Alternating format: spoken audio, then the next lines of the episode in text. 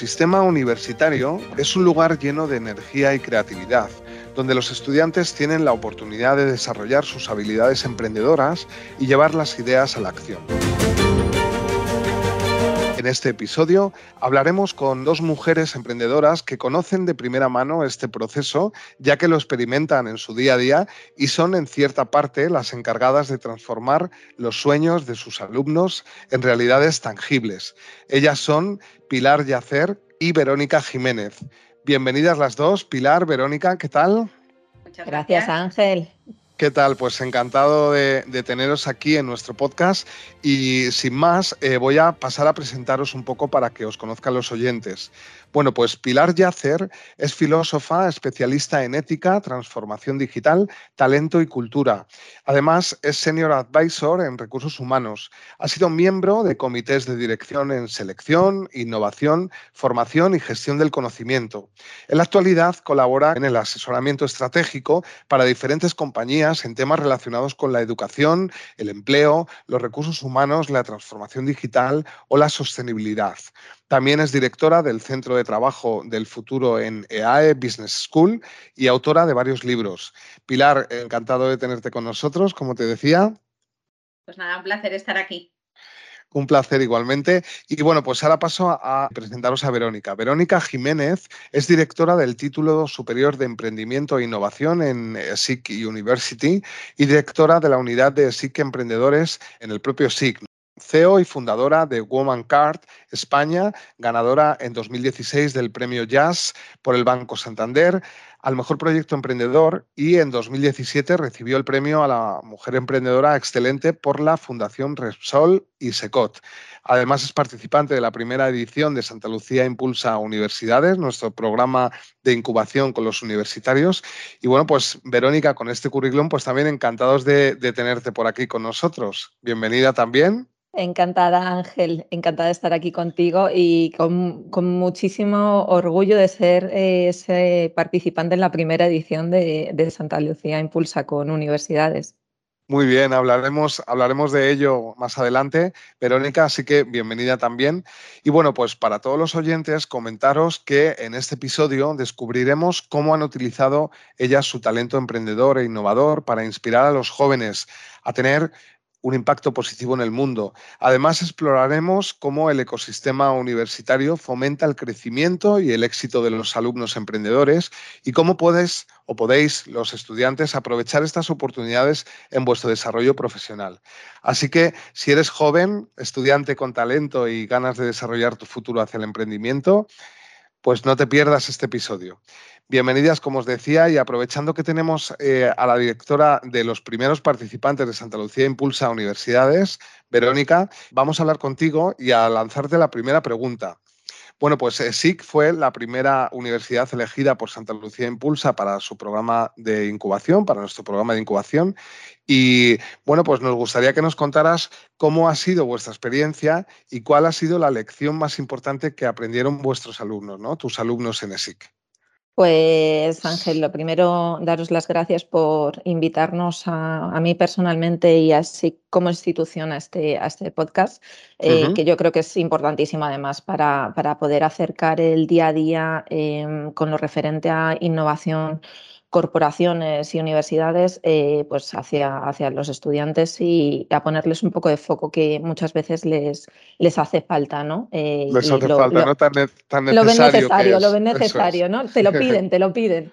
Eh, con respecto a la participación, Ángel, a ver, no, quiero que, que, suene muy corporativo todo esto, pero, pero la verdad es que en el primer momento que nos acercamos a vosotros eh, desde, desde SIG University os planteamos esa locura que teníamos nosotros en la cabeza de cómo hacemos esta, eh, esta formación dual, ¿no? empresa eh, universidad para darles un valor diferencial a los alumnos que entendieran que es importante aprender la innovación, pero la innovación en la práctica no tiene ningún sentido hacerlo desde, desde el entorno académico cuando, cuando en el día a día lo van a vivir en una empresa. ¿no?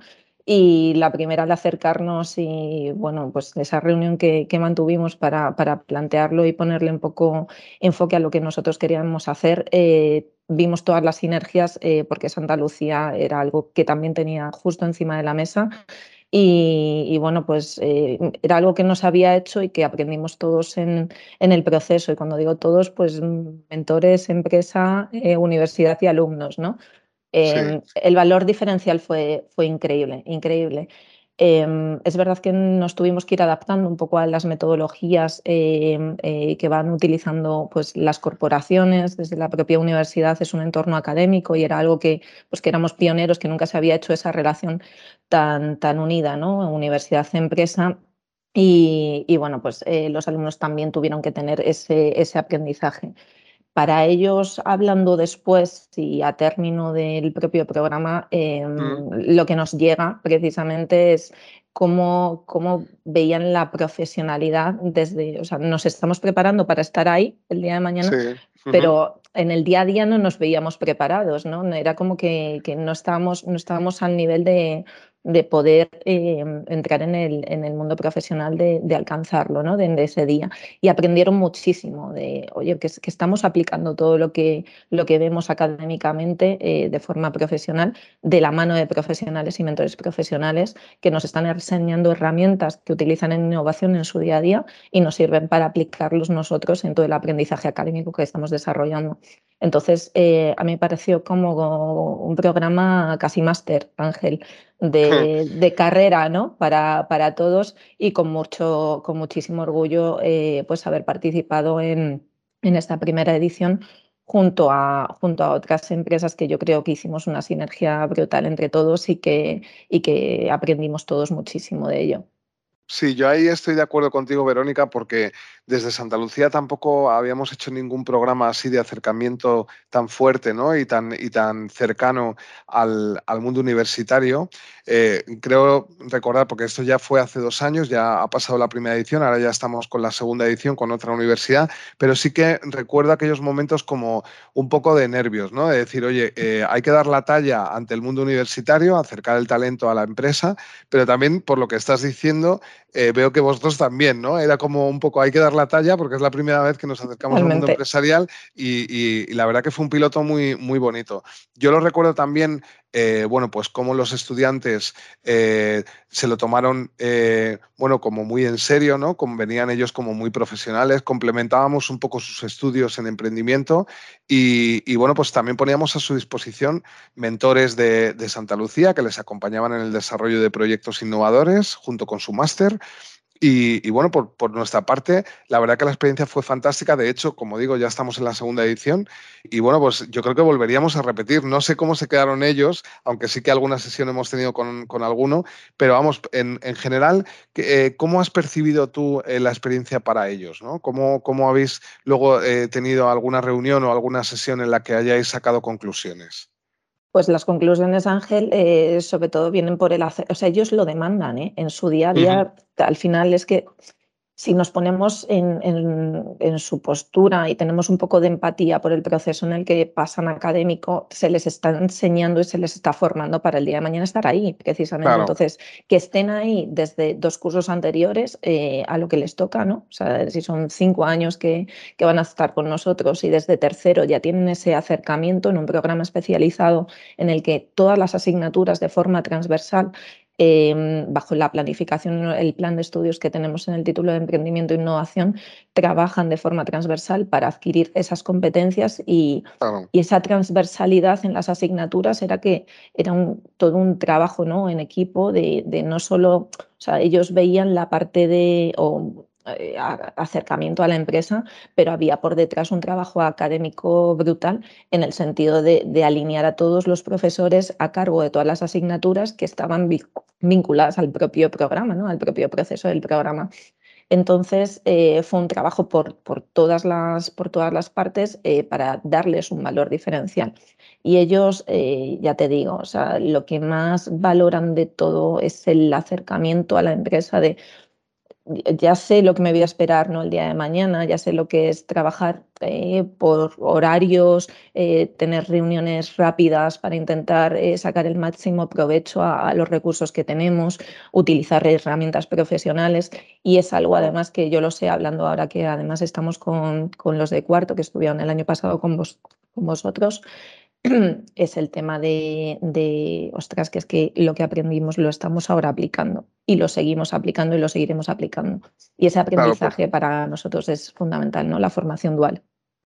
Eso me parece muy interesante, ¿no? Porque además, como tuvieron la oportunidad de aplicar eh, su conocimiento académico en casos de uso específicos de Santa Lucía, ¿no? Santa Lucía en el programa, recuerdo, les retábamos a que solventaran determinados desafíos que tenemos de negocio bajo la mirada del emprendedor digital, el emprendedor joven, el talento joven, ¿no? El que viene muchas veces limpio a la empresa y que no tiene ningún prejuicio. y el valor que recibimos nosotros fue que que sobre todo la mirada que nos trasladaban y las propuestas que nos trasladaban no tenían nada que ver eh, eh, con contaminación del mundo asegurador en este sentido, ¿no? Venían, como digo, venían limpios y entonces eh, nos enriquecieron muchísimo porque nos dieron visiones muy nuevas, ¿no? Para, para el sector seguros. La verdad que la experiencia fue muy enriquecedora y me gustaría ahora que nos adentráramos en el ecosistema universitario. ¿no? Esta pregunta va para las dos, pero si quieres empezamos contigo, Pilar.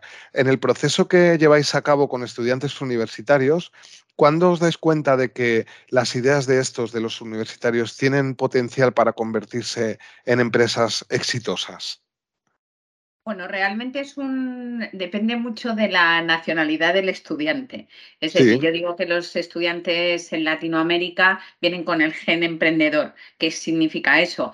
Que lo han visto a su alrededor, que han visto cómo sus familias tienen negocios, sus familias tienen empresas. El concepto de empresas no le es ajeno. De hecho, la mayoría de los estudiantes que tenemos de Latinoamérica y europeos también, eh, normalmente ya durante la universidad han tenido una experiencia laboral. Y aquí me gustaría insistir porque muchas veces consideramos que la experiencia eh, laboral relacionada con eh, un trabajo que no es eh, o no tiene la cualificación, es decir, por ejemplo, asistente en una tienda de clientes o cualquier trabajo de eso, tiene muchísimo, muchísimo valor, porque realmente lo que adquieren no son tanto los conocimientos, sino como esas competencias que todos los que trabajamos en las empresas, cuando viene un estudiante recién, recién graduado sin esa experiencia previa, cuesta mucho eh, que se ponga a trabajar. Eh, cuando, cuando, percibimos el, el, interés, sobre todo tiene que ver muchísimo con la capacidad de innovación que tienen y sobre todo cuando están muy cercanos a los hábitos de consumo. A que se, nosotros les damos, por ejemplo, muchísimas, eh, muchísima materia relacionada con el pensamiento lateral, con la creatividad, ¿no? Aprende a pensar diferente, lo que se dice de, de fuera de la caja. ¿Por qué? Porque ideas como Airbnb salen de dos conceptos que no tienen nada que ver, ¿no? Colchones hinchables y desayuno. Entonces, la capacidad de unir esas dos ideas. Pero también vemos mucho, porque creo que en el tema de emprendimiento, y seguramente Verónica eh, em, eh, tenga la misma, la misma experiencia, creo que un punto fundamental es ser realistas. Entonces, eso también les ayudamos a, los alumnos, ¿no? Como una gran idea o lo que parece una gran idea, muchas veces cuando la testeas eh, desde un punto de vista financiero, de recursos o simplemente marketingiano, pues les haces ver con todo el cariño del mundo, porque es cuando te dicen que, que no es viable. Duele, duele mucho y nos duele a todos independientemente de la, de la edad. Entonces, esa parte de ser realista creo que es una competencia fundamental en los emprendedores.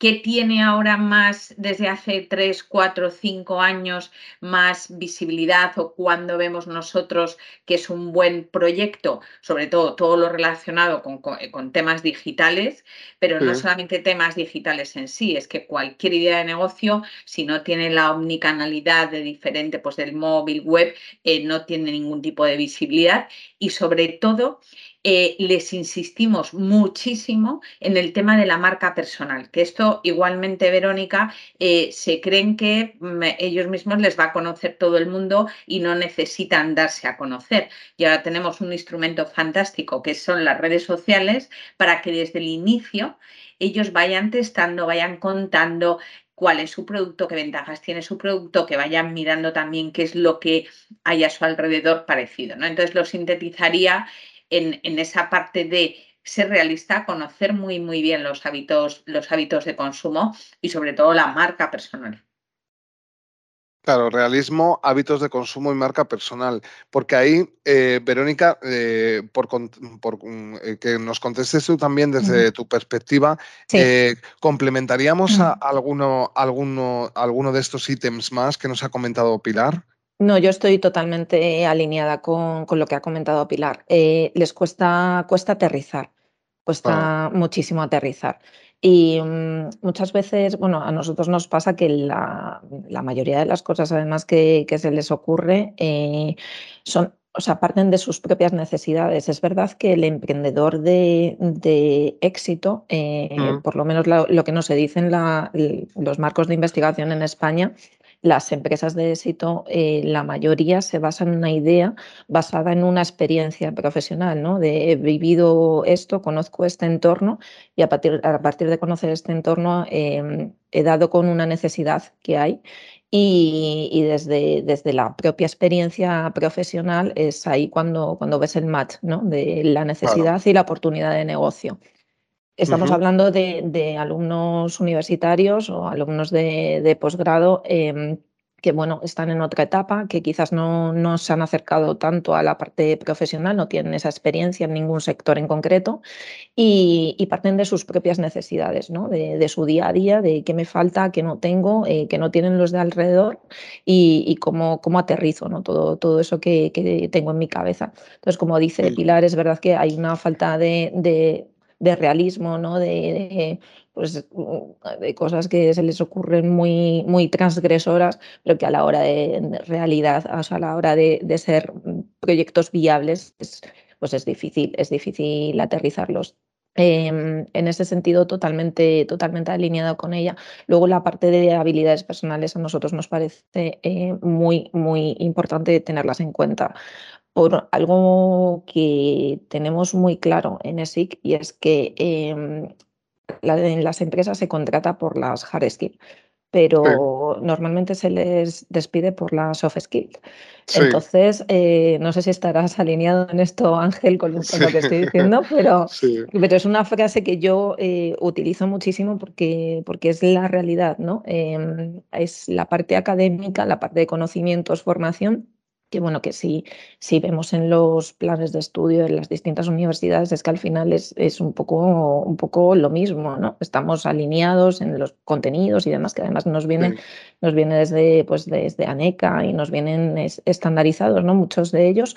Y, tenemos un, desafío muy grande en la parte de, trabajar las soft skills, tanto en la parte académica pura como, como en el, en el emprendimiento es el emprendedor el que tiene que mover el proyecto, es el emprendedor el que tiene que venderse en el entorno y de hecho desde el título de emprendimiento e innovación eh, hay un marco que llamamos marco de actuación que es un marco sobre habilidades personales. Y ellos tienen habilidades personales 1, habilidades personales 2, habilidades personales 3, que van trabajando año a año según van evolucionando sus conocimientos y sus competencias académicas y que trabajamos precisamente esto, ¿no? la marca personal, el, networking y, cómo venderse ¿no? Eh, a sí mismo como emprendedor, cómo darse visibilidad y sobre todo a saber mover el proyecto, porque no es fácil, no, no todo el mundo sabe mover un negocio. Puedes tener una startup muy buena, pero si no sabes moverla, no, no puedes hacer nada con ella, ¿no? Entonces yo creo que, que, es un desafío y que es algo que, bueno, pues que de inicio les cuesta, pero que, que tenemos que trabajar en ello eso me parece muy interesante lo que contáis, ¿no? Eh, porque eh, efectivamente se trata de, desarrollarles en cuanto a competencias y habilidades que les van a preparar para, un mundo pues mucho más profesional. Pero ahondando un poquito más en esta pregunta o en esta respuesta que me habéis dado, eh, ¿Cómo hacemos eso desde la universidad, desde vuestros puestos de trabajo o de los programas que lideráis o donde actuáis con universitarios? ¿Cómo lo hacéis? Porque eh, eh, me queda claro que lo hacéis, pero el cómo, ahí nos podéis poner ejemplos de cómo lo hacéis, pues no lo sé, un programa de hablar en público o no lo sé, les dais cursos, les hacéis pasar por algún eh, ejercicio específico. Por tener algunos ejemplos, me gustaría que nos contarais eso, el, cómo, cómo lo hacéis, el fomentar ese talento emprendedor, esas habilidades y competencias. Pues nosotros básicamente utilizamos dos dinámicas que nos van muy bien. Una es la de incorporar mentores senior eh, con los alumnos. ¿Por qué? Porque además, bueno, además así em, tenemos iniciativas que favorecen a dos colectivos y hay muchos senior con muchísima experiencia y que está encantado de mentorizar eh, uno de los proyectos. Esta parte de mentorización que les gusta mucho a los, a los alumnos porque les descubre esa parte de realidad, porque claro, una cosa es el profesor catedrático, investigador, em, lo que le diga, y otra cosa, alguien con experiencia en empresa. Que, le, cuenta, ¿no? Cómo lo ha vivido, cómo eso es. Y entonces, esa figura del mentor no solamente les acompaña a lo largo de, su proyecto, sino que hace algo que para mí me parece también que es fundamental, que les orienta en un comienzo, todos los que tienen ganas de, eh, emprender, porque claro, ven a su alrededor ejemplos de emprendedores exitosos, exitosos empresas unicornio, que, tienen esa parte no solamente de, ganar dinero, sino esa parte social, sino que hacen también una cosa que es orientarles hacia esos temas que tienen más seguridad de éxito. Es decir, si de ahora mismo eh, el negocio que yo voy a emprender o la idea que se me ocurre soluciona un problema que necesita la sociedad, desde luego va a tener demanda. ¿Y hacia dónde dirigimos todo eso? Estamos muy vinculados y muy comprometidos con la Agenda 2030 y los 17 Objetivos de Desarrollo Sostenible. De hecho, muchas de las iniciativas de negocio están relacionadas con el desperdicio alimentario, con temas de cambio climático, con temas de igualdad de género, porque para nosotros es esencial que desde edades tempranas esto de los 17 Objetivos de Desarrollo Sostenible no solamente sea unos colorines, sino que lo incorporen como ideas de negocio. Y entonces los mentores para nosotros es una parte, los mentores senior es una parte fundamental. Y luego te cuento otro, otro ejemplo de actividad que, bueno, es ya muy conocida, pero que les gusta muchísimo al inicio para saber que mm, para saber qué emprender, porque muchos quieren emprender pero no saben en qué. Es como cuando eh, el alumno antes de empezar en la universidad que sabe que quiere estudiar pero no sabe qué quiere. No sabe el qué. Entonces utilizamos, aparte de todos los talleres de soft skill clásicos, de hablar en público, trabajo en equipo, utilizamos la metodología Ikigai. Ikigai es, consta, es un término japonés que sirve para descubrir el propósito de vida y consta de cuatro etapas en las que uno tiene que hacer una lista de lo que le apasiona hacer, de lo que se le da bien hacer, de lo que piensa que le pueden pagar por hacer y por último lo que la sociedad necesita. Es un ejercicio que a los alumnos, a todos los alumnos les gusta, les cuesta al principio hacerlo, pero desde luego les ayuda muchísimo a encontrar esa razón de ser y no solamente lo que a mí me gusta, sino también vinculado a por lo que me pueden pagar y a lo que la sociedad necesita. Qué, interesante esto, Pilar, ¿no? Que nos has contado. Sobre la parte de Ikigai me encanta eh, yo ya conocía también, pero lo quiero resaltar, ¿no? Porque me parece muy interesante que, personas jóvenes que tienen talento o, que por lo menos tienen inquietud por el emprendimiento, cuando al principio no tienes foco, qué importante, ¿no? Es descubrir el propósito el propósito de vida o, el propósito que tú puedas tener ¿no? para desarrollarte como innovador ¿no? o como emprendedor. Me ha parecido muy, muy interesante. Y, aquí, eh, Verónica, no sé si nos puedes complementar, ¿no? ¿Cómo lo hacéis también en ESI? Que aparte, a lo mejor utilizáis también mentores, que yo sé que utilizáis mentores. ¿Tenéis alguna técnica o algún ejercicio que hagáis específico para, bueno, pues para eso, ¿no? Para fomentar ese talento emprendedor? Pues Ángel, te diría más que el ejercicio es el proceso en sí. O sea, pensamos mucho en, todo esto, todo esto que estamos comentando, em, no solo en la importancia del emprendimiento, sino en lo que, en lo que puede ir hacia, hacia incluso otras carreras, ¿no? Y el poder desarrollar las soft skills desde el principio. Entonces, incluso a la hora de diseñar las propias titulaciones, lo tenemos en cuenta en, pues, de forma transversal en los programas. Eh, por poner caso práctico, eh, para que lo entendáis un poco mejor, desde el título de emprendimiento e innovación, a ver, nosotros trabajamos por proyectos. Todas las asignaturas del título están vinculadas desde primer y segundo semestre a trabajar un proyecto durante, durante el año, que en este caso sería eh, la creación de una startup. Entonces, todos los conocimientos eh, académicos que se les va dando, lo ponen en práctica, es todo metodología learning by doing, todo el aprendizaje teórico lo ponemos en práctica de forma real y si tienen que validar, tienen que validar la necesidad de forma real y, lo sacamos, ¿no? Intentamos acercarles lo máximo a la, a la realidad de nuestro entorno. Esos proyectos terminan en una competición que se hace eh, dentro de la propia titulación, que lo, lo llamamos el Demo Day. El Demo Day es un evento que hacemos al final de, de, todo ese proceso para que hagan una competición interna entre los emprendedores con los proyectos que han creado las startups eh, les sacamos de lo académico porque lo hacemos en un evento eh, pues que gestionamos con comunicación y es un evento grande. Les sacamos del aula y les metemos en el salón de conferencias para que, bueno, pues que desde primero, que son muy jovencitos, ¿no? Con 18 años, pues que se suban a un escenario y que tengan la capacidad de comunicar, eh, de hacer entender al público cuál es el valor diferencial de su proyecto y, el que sea atractivo ¿no? para, que lo, para el que los, los que lo están viendo. Eh, y eso atractivo delante de 200 personas, que no es ninguna tontería y no todo el mundo tiene la capacidad de subirse a un escenario y hablar delante de 200 personas. Bueno, lo, hacemos, lo hacemos desde primero. Em, que bueno, si los veis, ponen unas caritas de eh, de verdad que esto lo tenemos que hacer en primero, pero luego son súper agradecidos y, la verdad es que em, entienden, entienden en qué se traduce eso ¿no? en, su, en su aprendizaje.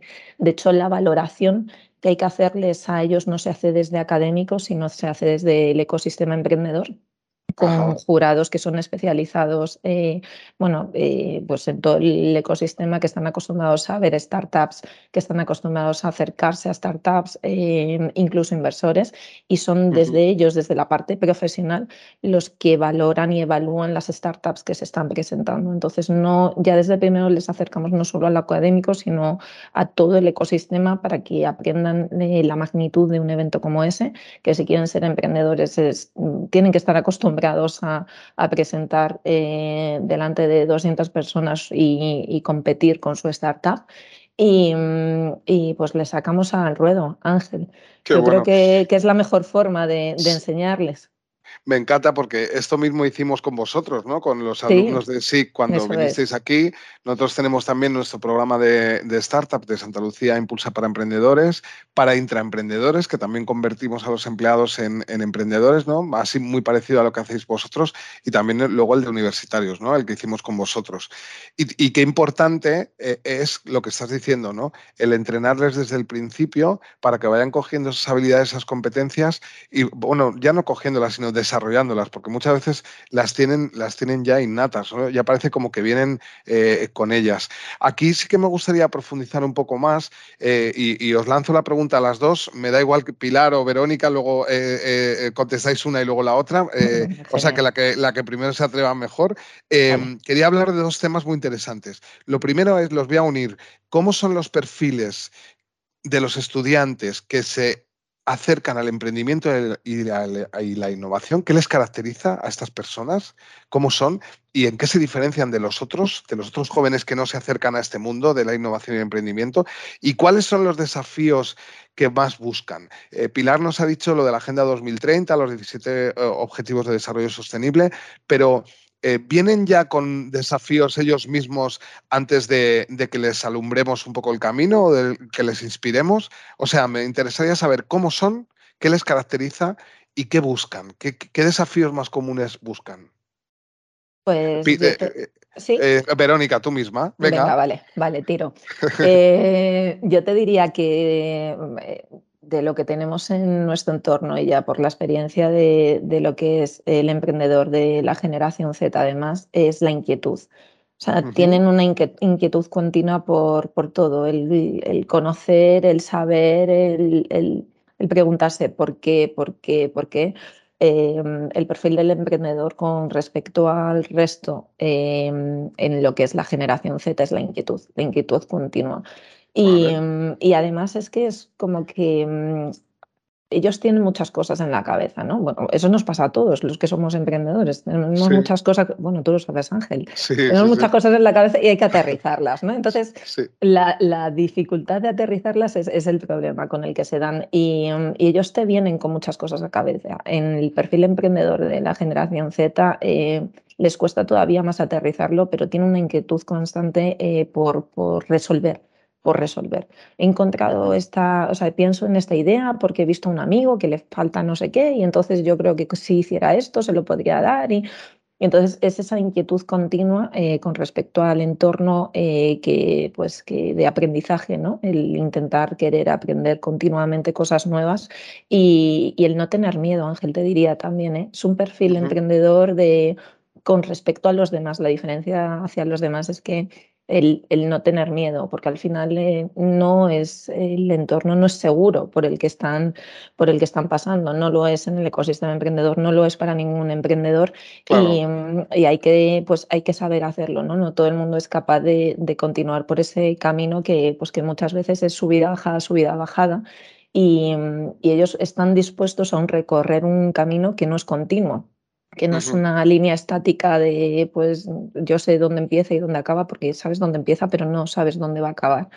Y, mm, lo que decías del no tener miedo, ¿no? Que son capaces de asumir, riesgos aunque no sepan ni cuáles son. Eso es, eso es, eso es. y eso es yo creo que es, ese es el mayor, eh, la mayor diferenciación con respecto a, pues, a otros alumnos que, pues, que escogen otro camino, que deciden eh, que es tan lícito una como la otra, pero son perfiles totalmente diferentes.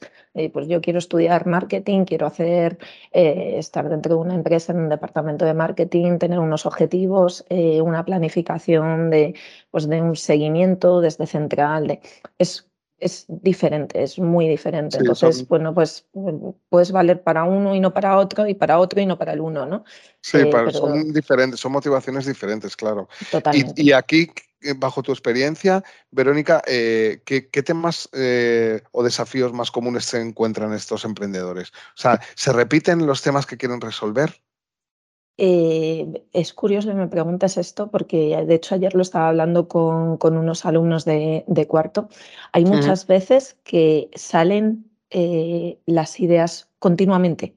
O sea, la misma idea continuamente. Hay una que a mí me hace muchísima gracia, que es como, y se lo cuento siempre a los alumnos, que es como, em, a ver, yo tengo la necesidad de salir de mi casa y llegar a ESIC de forma inmediata.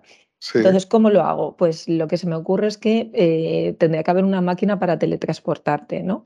Entonces yo digo, vale, pues eh, tecnológicamente hay ese desarrollo para, para poder hacerlo. No, no, no hay, no hay una viabilidad tecnológica para hacer eso de forma real. Pero ¿qué se os ocurre para poder eh, llegar antes a la universidad? Para que ese camino y ese recorrido sea más rápido, de forma quizás colaborativa. Entonces le empezamos a dar una vuelta sobre, algo que, pues eso, que no tiene, no tiene sentido, de, no, se le puede, no se puede aterrizar tecnológicamente, eh, pero que siempre sale, ¿no? Siempre sale esa, esa necesidad. Y hay startups que se les ocurre con modelos de negocio, también con, por ejemplo, tema de Erasmus, mucho. Eh, es una generación en la que les gusta muchísimo viajar, quieren conocer mundo y ese acercamiento a, pues eso, a la salida, de cómo lo conozco, cómo me ubico, si estoy fuera, a quién recurro, cómo puedo conocer a, gente. Eh, tema de Erasmus también sale, sale mucho y normalmente sí que son proyectos que van te diría, si vemos en la forma generalizada sobre sus necesidades, vuelvo a lo que, a lo que comentaba antes, eh, la necesidad que veo en mí mismo, en los que tengo a mi alrededor, y em, intentar aterrizar eso y luego, por otro lado, eh, digital. Siempre pues tiran hacia lo digital y cada vez menos a producto físico. Sí, soluciones digitales. O sea que les mueve, por ejemplo, temas como la movilidad, los viajes o las soluciones a necesidades que puedan tener en el extranjero, ¿no? En el, cuando viajan, en, el tema de Erasmus o el tema de, movilidad fuera de eso es. Y luego también proyectos sobre sus propias necesidades en general o las de su entorno y, con soluciones digitales, siempre a soluciones digitales. Muy interesante. Pilar, eh, ¿cómo son estos alumnos desde tu punto de vista? ¿Qué les diferencia de los otros, de los que no eligen el emprendimiento y la innovación? Pues para mí tienen principalmente siete características. La primera, que tienen una visión global frente a la especialización. Es decir, no suelen tener un perfil, el que sabe mucho, mucho o es especialista mucho, mucho, mucho de una cosa, suele seguir otro, otro camino, otro trayecto más, más eh, tradicional. Eso va ligado eh, a, a otro concepto, la segunda característica, que es que son polímatas. ¿Qué es ser polímata? Que tienen no solamente mucho conocimiento, sino conocimiento de lo que tradicionalmente se considera letras o, y ciencias, ¿no? Eh, son capaces de, dentro de esa visión global, de unir campos que son diferentes. Pues es necesario el que le guste la literatura, le guste la inteligencia artificial, a ver de qué manera conectan eso. Entonces, es otra característica. La tercera, clarísima, y que eso no lo tenía mi generación, que es la de eh, sí o sí su emprendimiento tiene que tener un fin social. Y eso lo ven clarísimamente. Un fin social, un fin verde y un fin relacionado con la sostenibilidad y medio ambiente. Eso también lo traen de serie, eso es algo nuevo que no teníamos mi generación y el impacto positivo que quieren crear en la sociedad también es algo eh, que se detecta muy bien. Después, la cuarta actitud comercial. ¿A qué llamo yo actitud comercial?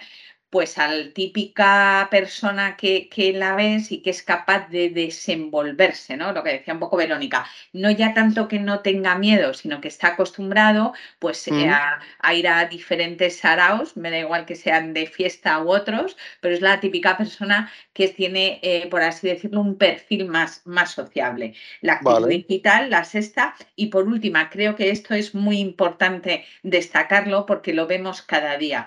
Eh, hay muchos jóvenes que quieren emprender porque no quieren trabajar esclavizados a una mesa como sus padres.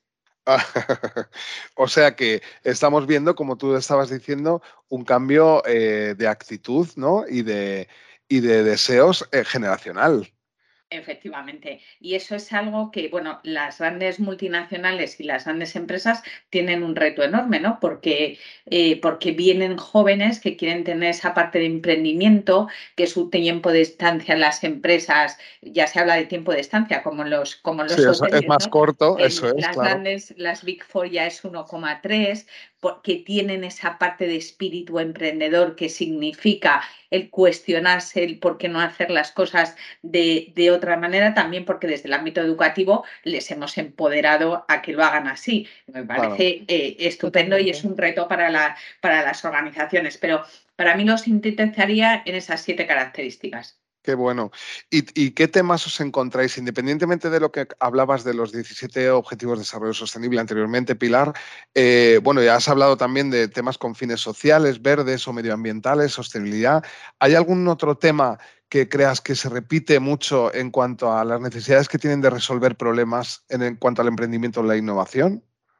Pues básicamente tres. Todos los temas sobre movilidad, movilidad. Lo también lo eh, Verónica, ¿eh? sí, sí, sí. los desplazamientos, pero claro, desplazamientos con energía limpia.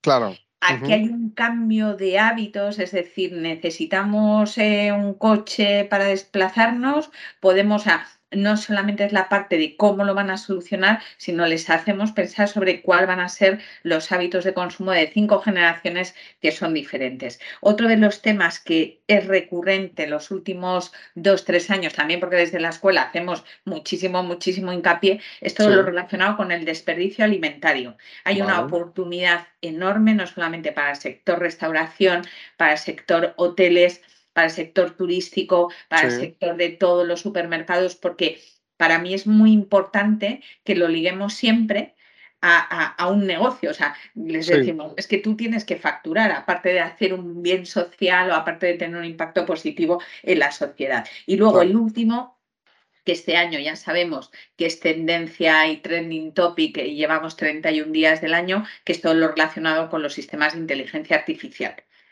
Entonces, aquí esto sí que ya es específico, eh, muy específico del ámbito tecnológico, pero, por ejemplo, tengo un grupo de alumnos haciendo, haciendo eh, trabajando una idea, ¿no? Porque está todavía en una fase muy, muy inicial de cómo evitar los sesgos de, lo, de los algoritmos para el, para el género, relacionado con el ODS 5 de igualdad de género. O sea que nos quedamos con movilidad sostenible, siempre, desperdicio alimentario, el tema de la alimentación, ¿no? En cuanto a diferentes industrias, la, oportunidad que hay ahí de, modelos de negocio. Y luego, la, sí, estoy contigo, la última tendencia también en las corporate, en las empresas, la inteligencia artificial, o sea, aplicado a la eficiencia, a procesos o a, la invención de, nuevos servicios, ¿no? De cada cliente o de nuevos productos. Y, ya por último, porque esto me está gustando mucho porque estamos poniendo muy bien el foco en lo que son los perfiles y sus ambiciones pero también ah, no, nos quiero, no quiero que nos olvidemos de, dónde estamos, ¿no? Vosotros estáis en el mundo universitario liderando este mundo en cuanto a la innovación y el emprendimiento y nosotros estamos liderando la innovación y el emprendimiento desde el mundo de la empresa. Entonces, respecto a estos dos mundos, eh, brevemente, ¿qué le pediríais eh, cada una de vosotras? Empezamos por ti, Pilar, si quieres. ¿Qué, ¿Qué, le pediríais a la empresa ¿vale? ¿Y qué le pediríais a la universidad para que juntara muchísimo más estos mundos y sobre todo empujaran a, estos perfiles hacia la innovación y, el emprendimiento? ¿Qué tenemos que trabajar cada uno de los dos mundos? Si te damos la respuesta, Ángel, ya directamente nos llevan al, Ministerio de, Trabajo y de Educación, ¿no? Ojalá, pero oye, mira, eh, yo, sobre todo vuestra opinión, que es la más válida. O sea que, cuéntame. Vamos a ver hay un tema, se habla siempre de la brecha, y esto se ha hablado a lo largo de todos los años, de muchísimos años, la brecha entre el mundo laboral y el mundo de, la educación. Y yo que me dedico a ambos mundos, eh, clarísimamente siguen estando matizadas, porque los entornos educativos desde pequeños, toda la parte de soft skill que muchas veces las empresas demandáis, eh, se están ya cubriendo desde edades tempranas. ¿Qué es lo que sucede? Que tiene que haber una conversación ya no digo un procedimiento, un cambio, no lo sé, ya una conversación entre lo que más se demanda por parte de las empresas y lo que el sector educativo tiene que ofrecer, porque lo que no es viable es que en Europa se queden sin cubrir más de 3,9 millones de posiciones eh, relacionadas con la ciberseguridad y que nuestra universidad no esté focalizando, no esté empujando aquello que son las, los conocimientos y las eh, los grados más demandados, con lo cual esa conversación hoy por hoy se hace más necesaria que nunca. Y necesitamos otra de las cosas que yo le pediría a ambos, ambos mundos, ¿eh? no solamente al de la universidad, sino también al de la empresa, es ese concepto más de visión global frente a especialización. cada vez más para resolver los problemas a los que nos enfrentamos hoy en día y la velocidad de los cambios, necesitamos esas personas con una visión más global y sabiendo además que se pueden formar con una capacidad de aprendizaje constante y con foco, eso significa que si yo ahora mismo la demanda que tengo en mi empresa es más de marketing o es más de finanzas, que tengan esa capacidad de reinventarse muy, muy rápidamente. Y creo es un poco eh, lo que yo sugeriría, ¿no? Unas conversaciones, primero, para focalizar e ir los dos en el mismo sentido y, luego, pues bueno, abordar aspectos como eh, qué se demanda, ha cambiado completamente frente a mi generación, el acceso a la información, eh, la capacidad de atención que tiene un alumno, cómo, cómo, logramos mantener la atención de un alumno más de una hora, ¿no? Si ahora todo es instantáneo, si ahora todo es rápido, con lo cual creo que hay un grandísimo reto para el sector educativo, también para las empresas, con estas personas que vienen con unas pautas de comportamiento muy, muy diferentes y que a la hora de cómo aprendemos, cómo emprendemos o cómo trabajamos serán completamente diferentes. Muy bien, muy, interesante, Pilar. Muchísimas gracias. Eh, Verónica, eh, ¿qué le pedimos a los dos mundos, al mundo de la industria o de las empresas y al mundo universitario? Hacer entonces, Ángel, la carta de los Reyes Magos, ¿no? Sí, sí, sí, claro. Vale, vale, vale. Mira, yo te diría que eh, lo importante debería ser desde el diseño. Eh, estoy totalmente alineada con, lo que ha comentado Pilar y, yo creo que, tenemos un compromiso ya desde, desde, la parte del diseño de los planes de estudio, em, que no se hagan pensando en, lo, que es la, lo que son las propias funciones que, tienen un puesto ¿no? o unos perfiles determinados, sino que estamos de la base de, cuáles son las necesidades que tiene la empresa, totalmente alineada con Pilar. Pero desde ahí la definición de los planes de estudios. Es decir, primero me siento con las empresas, veo cuáles son las necesidades que tienen las empresas y a partir de ahí empiezo a diseñar eh, las nuevas titulaciones o los nuevos grados oficiales.